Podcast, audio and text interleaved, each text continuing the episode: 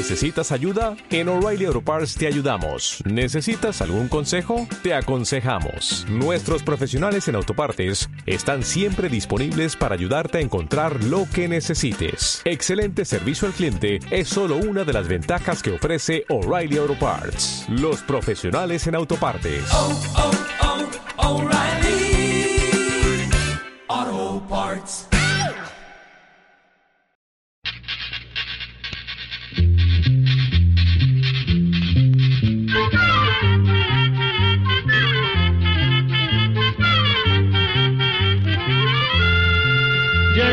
Todo.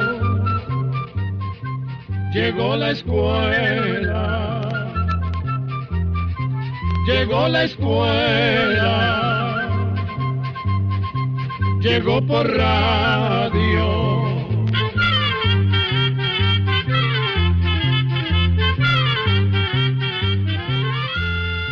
El Instituto Centroamericano de Extensión de la Cultura presenta su programa Oigamos la Respuesta.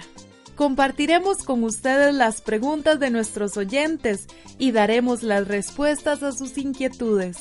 Mándenos sus preguntas al apartado 2948-1000 San José, Costa Rica. También puede enviarnos sus preguntas al correo electrónico isq.org o encuéntrenos en Facebook como Oigamos la Respuesta. O llámenos por teléfono, código de área 506, número 2225-5338 o 2225-5438.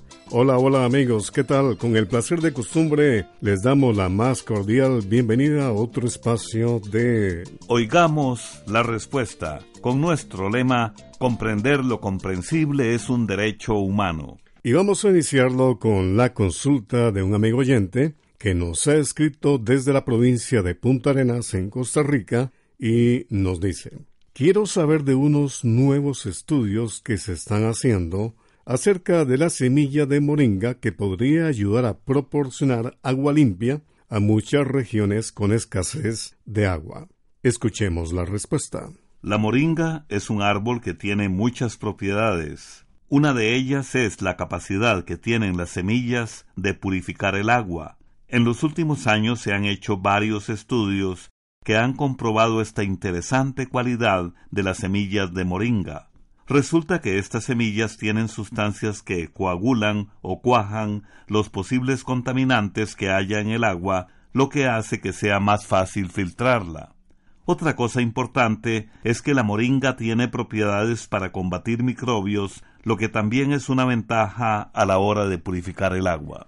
Las personas que han hecho estudios de purificación del agua con moringa Dicen que para tratar un litro de agua basta con dos o tres semillas secas bien molidas. Lo que se hace es quitarle a la semilla la cascarita y moler la parte del centro, que es de color oscuro. Eso se mezcla con un poquito de agua para formar una masa. Dicha masa se agrega al litro de agua y se remueve bien durante un minuto. Luego se deja reposar el agua durante un par de horas. Después se filtra para eliminar los restos de suciedades que contenga. Otros científicos aconsejan reforzar la capacidad de filtrar de las semillas de moringa con arena rica en sílice. Ellos dicen que si bien es cierto que la moringa purifica el agua, en ese proceso se sueltan otras sustancias que hacen que esa agua solo se mantenga así de limpia por unas cuantas horas. Pero si se filtra con esa arena rica en sílice, se consigue que el agua se mantenga pura por más tiempo. Así, esta forma de purificar al agua con semillas de moringa y arena podría ser una solución para obtener agua potable en lugares del planeta que actualmente tienen una gran escasez de este líquido indispensable para la vida. Y para acompañarte musicalmente vamos a escuchar del artista guatemalteco Domingo Lemos la canción que se titula precisamente así, para acompañarte.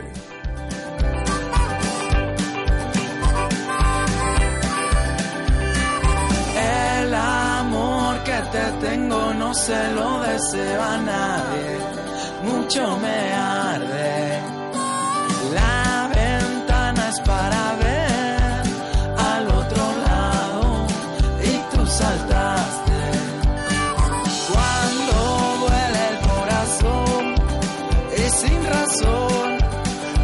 celeste, estoy yo.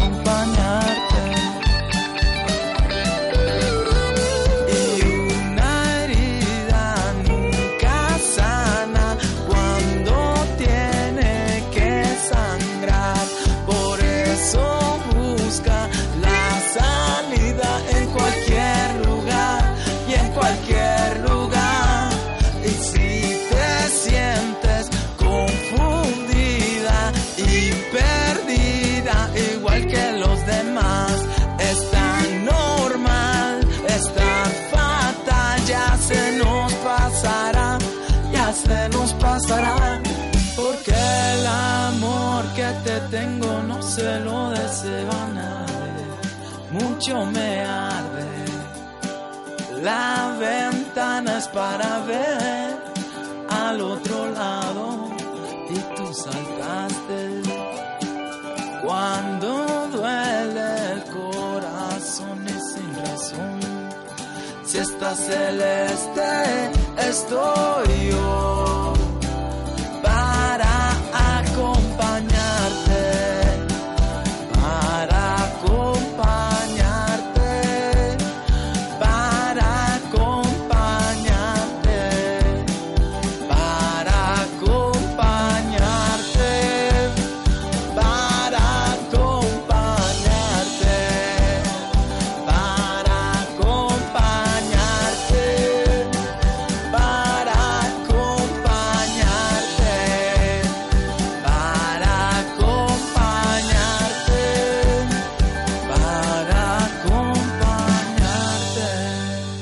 Continuamos en Oigamos la Respuesta. Muchas gracias por su amable atención y gracias también a esta radioemisora que nos permite comunicarnos con usted. El señor José Navarro Brenes nos llamó por teléfono desde Cartago, en Costa Rica, porque desea saber lo siguiente.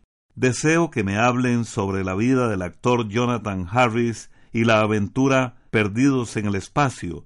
También quiero saber si vive todavía la familia Robinson. Oigamos la respuesta. El actor Jonathan Harris se hizo famoso por interpretar el personaje del Dr. Zachary Smith en la serie de televisión Perdidos en el Espacio, que se filmó entre 1965 y 1968.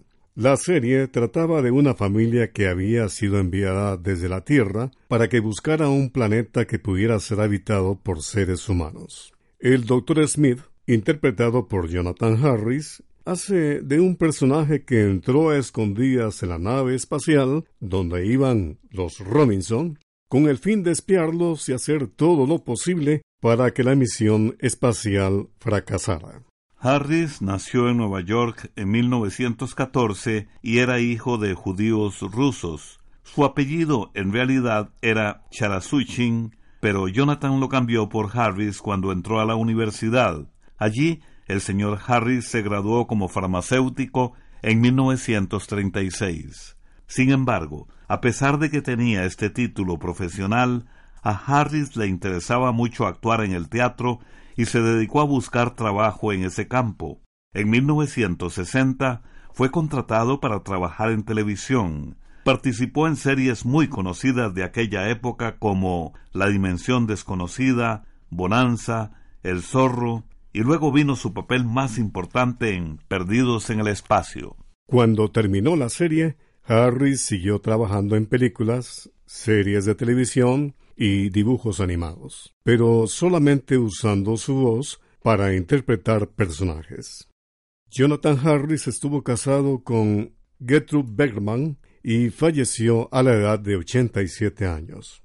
Por último, le contamos que de los actores que interpretaron a los personajes de la familia Robinson en Perdidos en el Espacio, siguen vivos John Lockhart, quien interpretó a la madre, Mark Goddard, que hizo su papel del mayor Don West, así como Martha Kristen, Bill Mummy y Angela Cartwright, que eran los jóvenes hijos Robinson. El señor Tomás Rodríguez nos envía un correo electrónico desde Costa Rica y pregunta, ¿cuál es la definición de una adicción? ¿Cuál es la causa de las adicciones a los videojuegos? Oigamos la respuesta. Se dice que hay una adicción cuando una persona siente la necesidad de consumir una sustancia o de realizar alguna actividad y llega a depender tanto de ella que no puede controlarse o dejarla. Así como hay personas que se vuelven adictas al cigarrillo, la marihuana o al alcohol, también es posible llegar a depender de la comida, del cariño de una persona, de las compras, las apuestas, el trabajo o los videojuegos, solo para dar algunos ejemplos. Los videojuegos por sí solos no son malos, pero pueden llegar a ser dañinos cuando se les dedica tanto tiempo y atención que se descuidan otras actividades y deberes, el cuidado personal y las relaciones con los demás. Quienes estudian estos asuntos dicen que hay que distinguir entre quienes se apasionan jugando porque es algo que disfrutan pero que en cualquier momento pueden dejar de hacerlo sin problema alguno, y quienes realmente llegan a tener una adicción. Dicen que quizás la manera más fácil de distinguir entre ambos es observar si el jugador se siente ansioso, triste o irritable cuando no juega, si además se observa que, aunque quiera, no puede dejar de jugar, y que por el contrario cada día quiere jugar durante más tiempo, aunque esto le esté causando problemas con la familia, el trabajo o el estudio. Se dice entonces que la persona es adicta a los videojuegos. Las causas por las que una persona puede llegar a volverse adicta o dependiente de los videojuegos son muchas. Pero parece ser que hay personas que por su temperamento son más propensas a hacerse adictas que otras. En el caso de los niños o adolescentes, Podría tratarse de jóvenes que tienen problemas familiares, que tienen dificultad para comunicarse, que se sienten incomprendidos o solos. También puede tratarse de niños o muchachos que tienen problemas en la escuela, ya sea porque se sienten desmotivados en el estudio o porque tienen dificultad para integrarse en actividades sociales. Puede ser que se les haga difícil hacer amigos y que busquen la soledad recurriendo a los videojuegos para sentirse mejor. En el caso de los adultos podría tratarse de personas que recurren a los videojuegos para huir de problemas familiares, laborales o económicos, escapando así de la tristeza o la ansiedad que esto les causa. Para terminar, vamos a decir que si alguien está preocupado porque piensa que tiene problemas con los videojuegos, o que algún conocido los tiene, lo mejor es consultar con un psicólogo, que es la persona más indicada para ayudar en estos casos.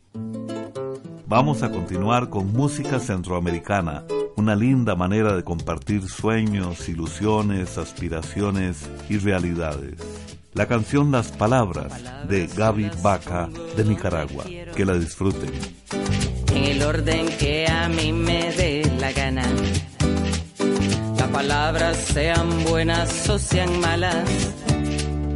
Para arriba, para abajo, para un lado, para el otro, con despecho, sin desaire, o solo por el holgorio, soy yo. La que dispongo.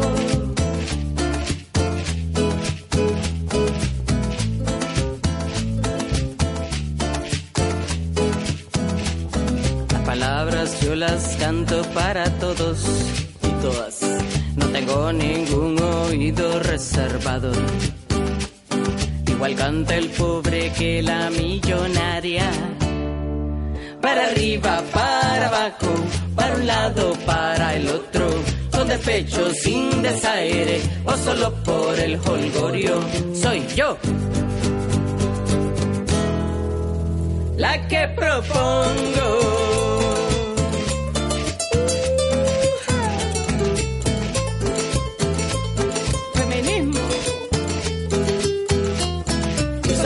Retengo y me vengo de venganza de placer que tengo, que mi canto todo lo que poseo y me lleva este presentimiento que te heredo.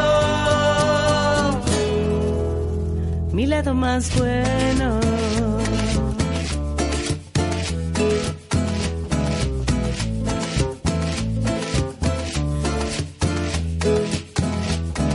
Palabras las coloco como quiero,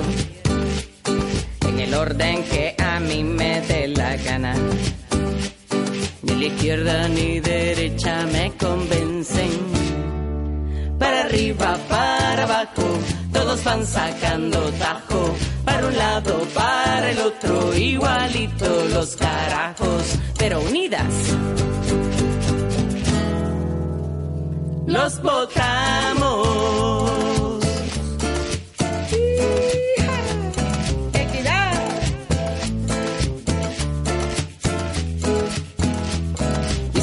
Y retengo y me vengo de venganza de placer que tengo. Que mi guacho todo lo que poseo y me lleva este presentimiento que te heredo. Mi lado más bueno.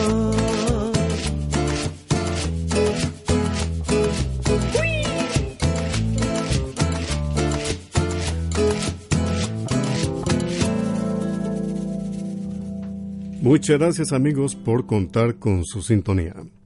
Deseo saber si la canela que tanto ocupamos en algunos platos se da en Costa Rica y si es un árbol o es un arbusto. Es la pregunta de una estimable oyente que nos envía un correo electrónico desde Moravia en Costa Rica. Escuchemos la respuesta. La canela es la cáscara de los tallos de un árbol que tiene un olor muy agradable y hojas verdes durante todo el año. Mide unos 10 metros de alto. Parece un palo de aguacate con hojas menudas, pero es más pequeño. Las hojas son parecidas a las del laurel y las flores nacen en racimos. Es una planta tropical del continente de Asia. En Centroamérica no se cultiva la canela. Solo hay unos pocos árboles que algunas personas tienen de adorno en los jardines. La canela que se vende en nuestros países viene principalmente de una isla que se llama Ceilán, que está cerca de la India. También viene de Estados Unidos y de Alemania. Les estamos transmitiendo el programa Oigamos la Respuesta. Quisiera saber si es cierto que los días 5 y 6 de luna son buenos para sembrar árboles frutales y plantas de guineo. ¿O en qué fechas puedo hacerlo? Es la consulta de el amigo oyente Roberto Campos Rafael, que nos ha enviado un mensaje a nuestro Facebook desde Cuscatlán, El Salvador. Escuchemos la respuesta. Vamos a contarle a don Roberto y a nuestros oyentes que muchas personas no creen que las fases de la luna tengan relación con los cultivos. Sin embargo, otras personas sí lo creen y piensan que las plantas crecen mejor si se siguen las distintas fases de la luna. Muchos agricultores nos han contado que gracias a las observaciones hechas por sus antepasados desde hace cientos de años acerca de los movimientos de la luna, han podido sembrar y cosechar a tiempo. Muchos creen que los primeros trabajos de preparación de la tierra deben hacerse cuando la luna está en su cuarto creciente para que la tierra recoja toda la humedad que hay en el ambiente, y cuando llega el cuarto menguante se hacen las siembras. Estos agricultores también opinan que durante el cuarto menguante es bueno hacer las podas, las talas de árboles, la limpia de árboles enfermos y hasta las castraciones. Pues al parecer las fases de la luna influyen en el movimiento y la presión de la savia de las plantas y de los árboles. Y durante el cuarto menguante pareciera que los animales sangran menos y los hijitos de las plantas revientan mejor. Las estacas se pueden hacer entre la luna nueva y la luna creciente y se pueden sembrar en luna nueva. No hace mucho la ciencia no estaba muy de acuerdo con estos conocimientos de los agricultores, pero a medida que se ha ido estudiando la luna, ya son más los científicos que reconocen que la Tierra y la humanidad forman un todo en la maravilla de la creación, y por lo tanto aseguran que las fases de la luna pueden afectar la vida de toda la Tierra y sus habitantes.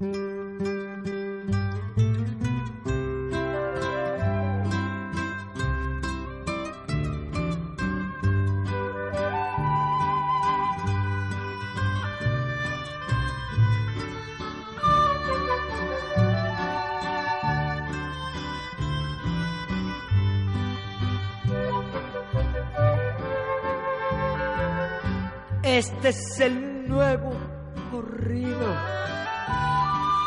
que yo les vengo a cantar. De dos hermanos muy buenos que tuvieron que pelear. Juan Luz, uno se llamaba, el otro José Manuel empezaron las discordias por una mala mujer. Llegó Juan Luis a una fiesta con la mujer que él quería. Esto presente lo tengo. El año 30 corría. En eso llegó su hermano con su guitarra en la mano.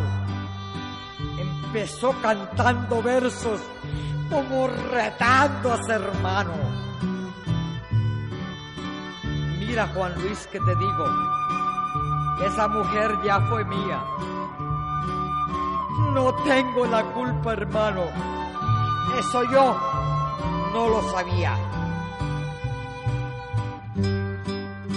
A su muy buena pistola José Manuel echó mano. De dos balazos mató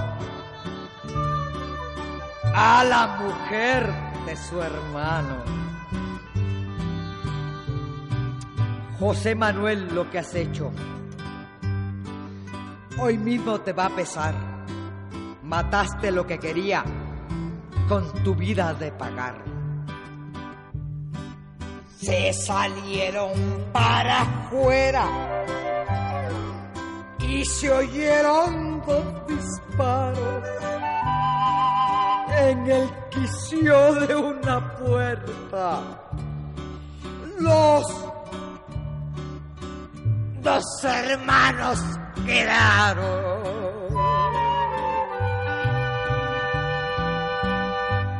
Gracias por continuar con nosotros en Oigamos la Respuesta. Y muchas gracias también a esta radioemisora que difunde nuestro programa. Comprender lo comprensible es un derecho humano. Ese es nuestro lema.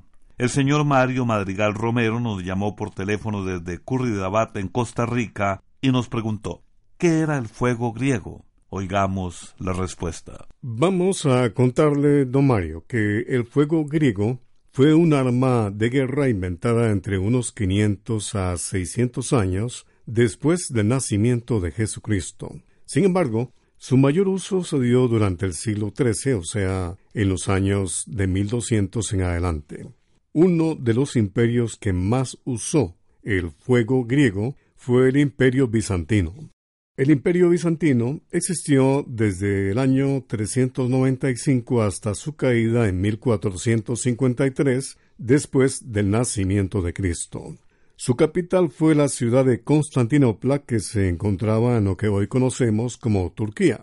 Este imperio llegó a conquistar muchas tierras, dominando parte de África del Norte, Italia, territorios al sur de España y muchos más. Volviendo a la pregunta de nuestro oyente, el fuego griego era una sustancia ardiente que se lanzaba en forma de chorro. Se podía usar tanto en la tierra como en el mar. Se dice que los bizantinos tuvieron muchas victorias gracias al fuego griego. Con muy buenos resultados, lo usaron en batallas con barcos, pues continuaba ardiendo después de caer al agua. El enemigo no solo tenía miedo de morir ardiendo, además creía que el agua estaba embrujada. El fuego griego causaba una gran impresión. Por eso se usó en toda clase de armas incendiarias. Su popularidad creció tanto que muchos otros pueblos trataron de fabricar armas parecidas. Sin embargo, no llegaron a igualar al fuego griego que fabricaban los bizantinos. Ese era un secreto bien guardado. Y sí que lo guardaron bien. Imagínese que hasta el día de hoy no se tiene claro cuáles eran los ingredientes del fuego griego. Se ha dicho que tenía nafta, que es un aceite muy inflamable, cal viva, azufre y nitrato. También se dice que la mezcla fue inventada por un refugiado sirio llamado Calínico, originario de Heliópolis, una ciudad importante del antiguo Egipto. Algunos autores creen que Calínico recibió el secreto del fuego griego de los alquimistas de otra ciudad muy importante de Egipto llamada Alejandría. Los alquimistas eran estudiosos que muchos consideraban como los antecesores de los químicos. Por otra parte, le contamos que al fuego griego se le han dado muchos nombres. Algunos lo llamaban fuego marino, fuego romano, fuego de guerra, fuego líquido, fuego procesado y fuego griego, que fue como lo bautizaron los soldados romanos durante las cruzadas. Y como curiosidad le contamos que al parecer las llamas del fuego griego solo se podían apagar con orina, arena y vinagre. Y les tenemos muy buenas noticias. Muy pronto saldrá a la venta el Almanaque Escuela para Todos 2019. Lleno de interesantes lecturas y sano entretenimiento para toda la familia. Programa de Control 29. Y así llegamos al final del programa del día de hoy. Los esperamos mañana en este su programa Oigamos la Respuesta. Mándenos sus preguntas al apartado 2948-1000 San José, Costa Rica. También puede enviarnos sus preguntas al correo electrónico icq.org o encuéntrenos en Facebook como Oigamos la Respuesta. O llámenos por teléfono, código de área 506, número 2225-5338 o 2225 5438. Recuerde que comprender lo comprensible es un derecho humano.